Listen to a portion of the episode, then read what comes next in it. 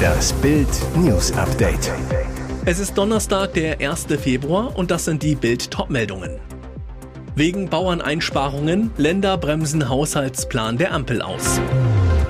Gericht bestätigt, Insolvenzantrag gegen René Benko gestellt.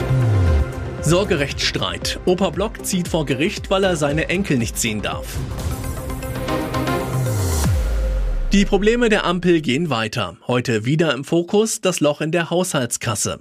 Noch immer ist der Bundeshaushalt für 2024 nicht fix, weil das Bundesverfassungsgericht die Regierungspläne wegen buchhalterischer Tricksereien für verfassungswidrig erklärt hat.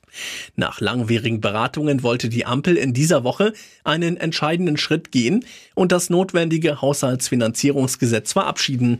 Daraus wurde nichts. Bilder vor, der Bundesrat hat das Gesetz ausgebremst. Der ständige Beirat der Länderkammer lehnte es ab, das Haushaltsfinanzierungsgesetz an diesem Freitag zu beraten. Die unionsgeführten Länder bügelten den Ampelplan im ersten Anlauf ab. Begründung die Sparpläne der Bundesregierung zum Agrardiesel. Jetzt soll das Haushaltsfinanzierungsgesetz auf eine der kommenden Bundesratssitzungen verschoben werden. Eine weitere Verzögerung. Sachsens Bevollmächtigter beim Bund Konrad Clemens schrieb dazu auf Ex, dass die Länder das Ampelgesetz nicht im Hauruck-Verfahren behandeln wollen. Jetzt gäbe es mehr Zeit, nochmal auf die Forderungen der Landwirte einzugehen. Jetzt wird es persönlich. Die österreichische Finanzprokuratur hat beim Insolvenzgericht Innsbruck einen Insolvenzantrag gegen René Benko gestellt. Dr. Barbara Fink, Leiterin der Medienstelle des Landgerichts Innsbruck zu Bild. Hiermit bestätige ich, dass ein Insolvenzantrag gegen den Unternehmer René Benko bei uns eingegangen ist. Dieser wird jetzt, wie im Insolvenzeröffnungsverfahren üblich, vom zuständigen Insolvenzrichter geprüft. Dies dauere in der Regel zwei Monate, dann wird entschieden, ob der Antrag zugelassen wird. Zuerst hatte die österreichische Zeitung Der Standard über einen möglichen Insolvenzantrag berichtet. Vorwurf, der Innsbrucker Immobilienmogul Benko soll im Rahmen des Sanierungsverfahrens der Signa Holding einer Forderung von rund drei Millionen Euro nicht nachgekommen sein. Wenn der Antrag formal richtig ist, geht es ans Eingemachte. Denn dann muss der Ex-Ösi-Milliardär Auskunft über Vermögen und etwaige Schulden geben. Neuer Plan für den in Schlingern geratenen Berliner Luxuskauftempel KDW. Die Linkspartei hat nach der Insolvenzmeldung der KDW-Gruppe ein Sieben-Punkte-Papier beschlossen, das im Kern darauf hinausläuft, die Kaufhausimmobilie des angeschlagenen Signa-Konzerns von Milliardär René Benko zu verstaatlichen. In dem brisanten Plan wird die Rekommunalisierung von KDW und Co. gefordert, Nötig sei die Zusammenführung der Grundstücke und Immobilien in kommunaler Hand als Voraussetzung für eine Sicherung dieser Gemeinschaftsorte und für die Versorgung der Bevölkerung mit Alltagsgütern. Alltagsgüter heißt übersetzt Kurzwaren, Toilettenpapier, Nudelsoße und Kaffee statt Champagnersoßen, Luxusparfüms und Ledertäschchen. Die Warenhäuser sollen genossenschaftlich geführt werden und das gemeinsam mit den Beschäftigten und in der guten Tradition der Konsumgenossenschaften heißt es in dem Papier. Im Klartext, das Ganze soll wohl ähnlich laufen wie damals in den DDR-Konsummärkten. Der dramatische Sorgerechtsstreit in der Hamburger Multimillionärsfamilie Block. Jetzt beginnt die nächste Runde, womöglich vor Gericht. Großvater Eugen Block hat Klage eingereicht, weil er endlich regelmäßigen Umgang mit seinen Enkelkindern haben möchte. Seit mehr als zweieinhalb Jahren streiten Steakhouse-Erbin Christina Block und ihr Ex-Mann Stefan Hensel um die gemeinsamen Kinder. Johanna lebt freiwillig bei ihrem Vater in Gravenstein in Dänemark, Greta bei ihrer Mutter in Hamburg.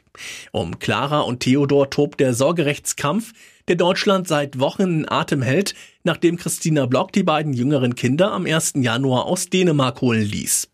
Nur vier Tage später entschied das Oberlandesgericht Hamburg, dass Clara und Theodor wieder dem Vater übergeben werden müssen. Seitdem leben sie bei Stefan Hensel in Dänemark an einem geheimen Ort.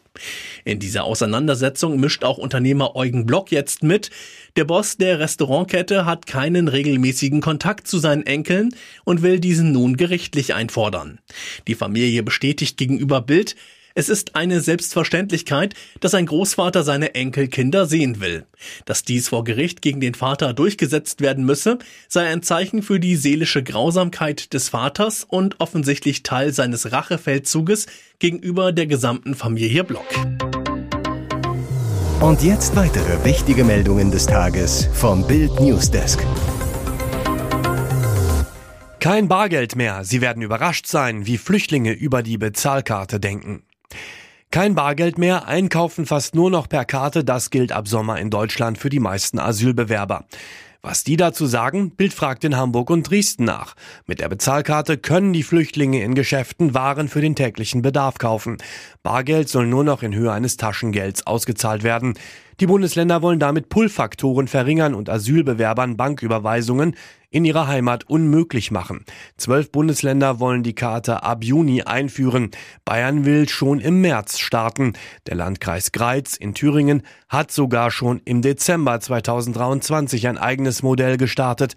Folge, viele Asylbewerber verließen den Landkreis. Hier einige Stimmen von Asylbewerbern dazu. Asif aus Afghanistan. Ich mache Security und Sprachkurs. Wenn die Karte kommt, dann gehen auch die, die jetzt im Heim rumhängen, hoffentlich arbeiten. Nidal und Yassaf aus dem Irak. Keine gute Idee. Was sollen wir denn ohne Geld machen? Wir sind vor vier Monaten gekommen, wir warten auf einen Sprachkurs, aber nichts passiert. Wir finden auch keinen Job. Mahmoud aus Syrien. Ich finde es gut, wenn alles nur noch über die Karte geht. Einige kaufen von dem Geld sonst nur Alkohol oder illegal Drogen. Das geht mit der Karte nicht und das ist gut. Im Hamburger Nobelviertel Grüne bauen Krötentunnel für 500.000 Euro. Viele Kröten für wenige Kröten. Weil sich der Bestand von Amphibien im Hamburger Nobelstadtteil Blankenese verringerte, griffen die Lokalpolitiker tief in die Tasche. Vier Krötentunnel und Leitsysteme aus Stahl und Beton kosteten den Steuerzahler fast eine halbe Million Euro. Das grün geführte Bezirksamt Altona begründet den Schritt mit einem bedrohlichen Rückgang der Erdkröten. Bei einer Zählung des Naturschutzbunds seien 2021 nur noch 616 Tiere gezählt worden. Drei Jahre vorher sollen es noch 1200 2 gewesen sein. Auch der Bestand der Teichmolche sei eingebrochen. Die geschockten Naturschützer entdeckten nur noch ein einziges Exemplar. Rechtfertigt das die hohen Kosten? Der Bund der Steuerzahler ist alarmiert. Grundsätzlich prüfen wir, ob diese Maßnahme ein Fall für das neue Schwarzbuch ist, sagt Hamburgs Landeschefin Petra Ackmann. Die FDP ist auf der Zinne. Mit allem gebotenen Respekt für den Artenschutz, die Prioritätensetzung der beiden grün geführten Behörden auf Landes- und Bezirksebene ist schlichtweg skandalös, so Hamburgs Vizechefin Katharina Blume.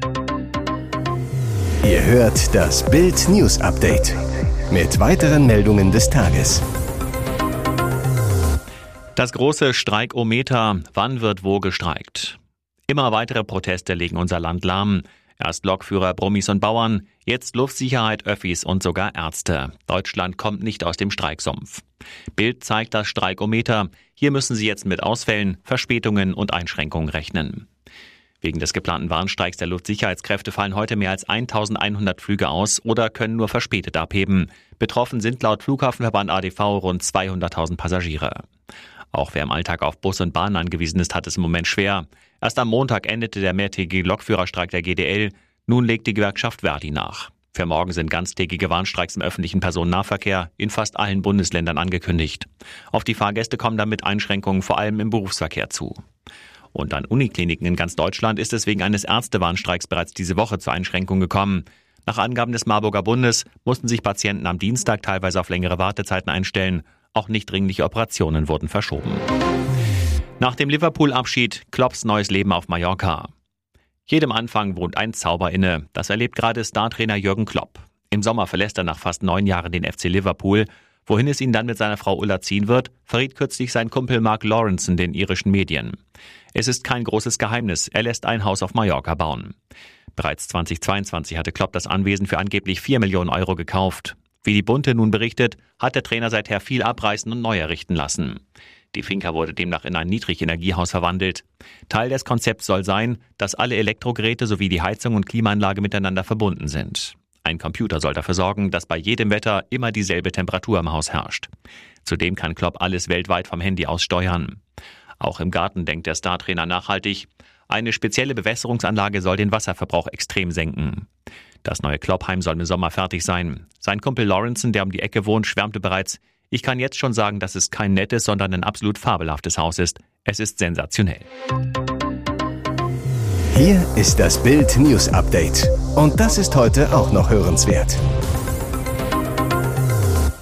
Dramatische neue Details im Fall der Hamburger Multimillionärsfamilie Block. Jetzt lässt Vater Stefan Hensel die Kinder sprechen. Sie berichten, unter welch unfassbaren Umständen sie in der Silvesternacht in Dänemark ihrem Vater entrissen worden sein sollen und wie überstürzt sie von Unbekannten nach Deutschland gebracht wurden. Die Wochenzeitung Zeit beruft sich auf die Erzählungen von Theodor und Clara, 10 und 13 Jahre alt. Tochter Clara erzählt, sie und ihr Bruder seien in der Silvesternacht ihrem Vater entrissen worden, dann seien sie von Maskierten übereinander in den Fußraum eines Autos geworfen worden. Der Wagen sei in einen Wald gerast, wo sie aussteigen und zu Fuß weiterlaufen mussten. Die Kinder hätten Kapuzen ins Gesicht gezogen bekommen. Unfassbar, sie sollen sogar geknebelt und gefesselt worden sein. Obwohl sich Clara und Theodor gewehrt hätten, sei der Kopf der 13-Jährigen nach unten gedrückt worden, während die Unbekannten betont hätten, dass alles gut werde und sie zu ihrer Mutter kämen. Weitere Details und alle Hintergründe zum Fall Block gibt's zum Nachlesen auf Bild.de. Es brodelt weiter im Dschungelcamp. Ein Schamane verschärft die Lage. Der Zoff um Kim Virginia und Ex Mike Heiter lässt keine Dschungelfolge aus. Seit Layla für Mike Beziehungsmaterial ist, schwelt die Eifersucht in Kim. Nach einer offiziellen Erlaubnis von Mike Kumpel Eugen Lopez legt Heiter jetzt heiter los und schäkert mit seiner Flamme, was das Zeug hält. Arm in Arm machen die beiden sogar den Gang zur Toilette zu einem romantischen Spaziergang.